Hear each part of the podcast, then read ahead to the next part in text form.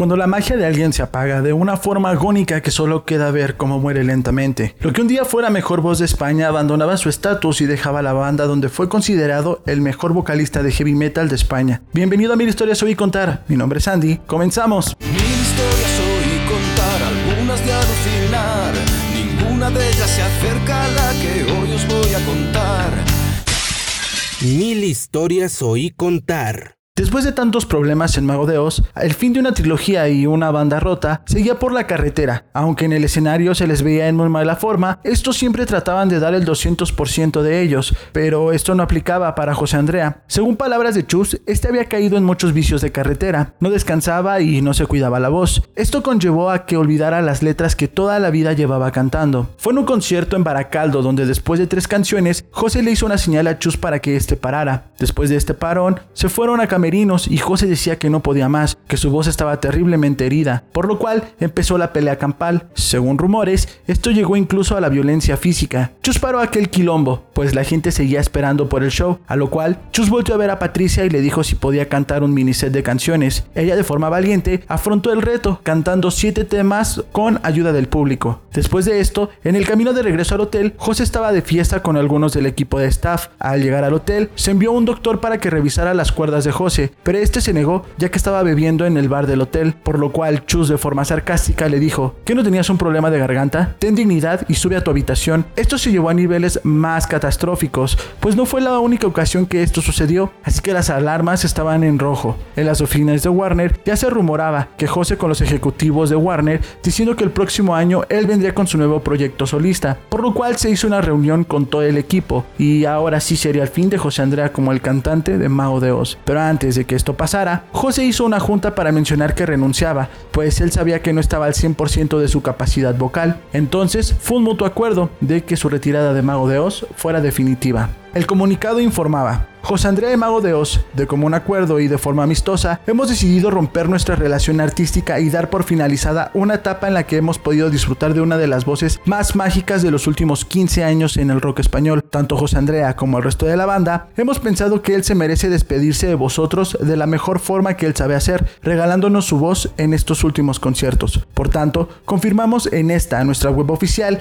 que tanto la gira americana como las fechas previstas en España serán sus últimos conciertos antes de dejar la banda. Desde aquí queremos desearle toda la suerte del mundo en su futura vida profesional y personal lejos del camino de baldosas amarillas. Gracias por dejarte la piel y la voz durante todos estos años. Siempre serás un mago. We must be over the rainbow. Así que la gira de Ven, quiero oír tu voz se dio la despedida de José Andrea. Cuando la gira llegó a México, Chus dio unas declaraciones muy polémicas respecto a José y dijo de manera muy cruda que ni la banda ya quería a José y que José tampoco quería a la banda. Así que empezó el cruce de declaraciones. Es mejor para, para las dos partes que el cantante que esté esté realmente al 100% y no al 40%, entonces él no puede dar mucho más de sí y mm, no lo sé, nosotros queramos que no esté. ¿No hay manera de retener al vocalista? No, no, no, no. no. vaya. No, no, es que nosotros también... A ver, e, e, esto es una, una, una decisión entre las dos partes. Son 16 años con él y bueno, tampoco se cuida demasiado y queremos a alguien que se cuide. Bueno, quiero hacer otros proyectos. Quiero hacer mi banda y espero sacar el disco para, para finales de, de, de marzo. Pues me parece muy bien. Si, si por ambas partes son, y las cosas están de acuerdo, yo creo que no hay ningún problema. Comenta también que no te cuida la garganta. ¿Qué sentido no te la cuidas? Bueno, él tampoco se la cuida.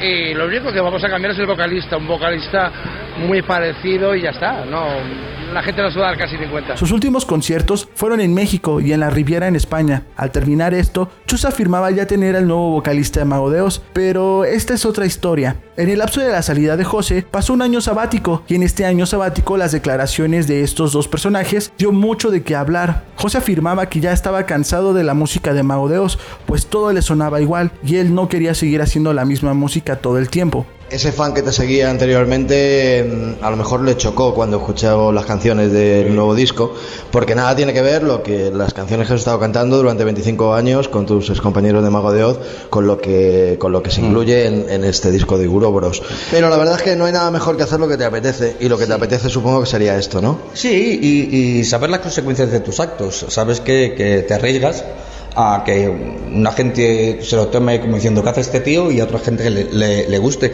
Pero para haber hecho algo parecido, pues no hubiese dejado Mago de. Cosa que es extraña, pues Bienvenidos al Medievo es un disco muy parecido a lo que lo fastidió de Mago.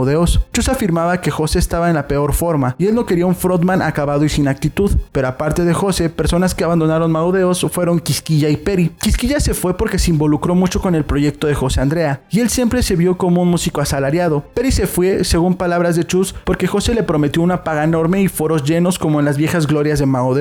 Chus fue a hablar con Peri tratando de convencerlo de que este se quedara, pero según José, Peri ya se había cansado de las actitudes de Chus. Hasta el día de hoy, estos dos músicos siguen teniendo una relación turbulenta, pues sus conflictos llegaron en forma de canciones. No necesito más magia de trucos baratos, ni trampas ni plagios, menudo calvario. Cuando las ratas huyen, el olor también se va. Aunque Chus muchas veces ha mandado su apoyo a José Andrea, como por ejemplo cuando este fue operado o cuando lanzó Bienvenidos al Medievo, dando fin a la polémica. escuchaba dos canciones en adelanto que, que sacó y me parecen muy buenos temas. Me parece que, me parece que acerta, que es lo que tenía que, es lo que tenía que haber hecho desde el principio.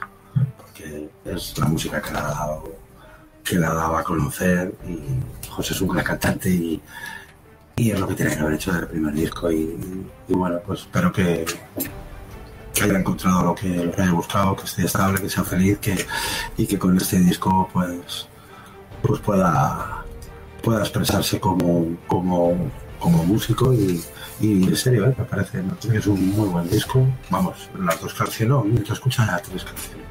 Y me parece que está, muy bien. José sigue con declaraciones más que polémicas, diciendo que no le gusta Finisterra, que Los renglones torcidos de Dios es el peor tema, que Chus le cerró las puertas con Warner, o que Frank y Carlitos se fueron de la banda por el registro del nombre de Mago de Oz. Sin duda alguna, fue el fin de una época llena de gloria y mucha música increíble, épocas que nunca regresarán, pero que a pesar de todo, ambos caminos están llenos de música y nuevas propuestas. Espero te haya gustado esta cápsula, espero hayas aprendido un poquito más y cómo fue la salida de José Andrea según ambas partes. Mi nombre es Andy, esto fue Mil Historias Oí Contar. Ya sabes que si no estoy por aquí, estoy creando más contenido para ti. Nos vemos la próxima vez. Esto fue Mil Historias Oí Contar.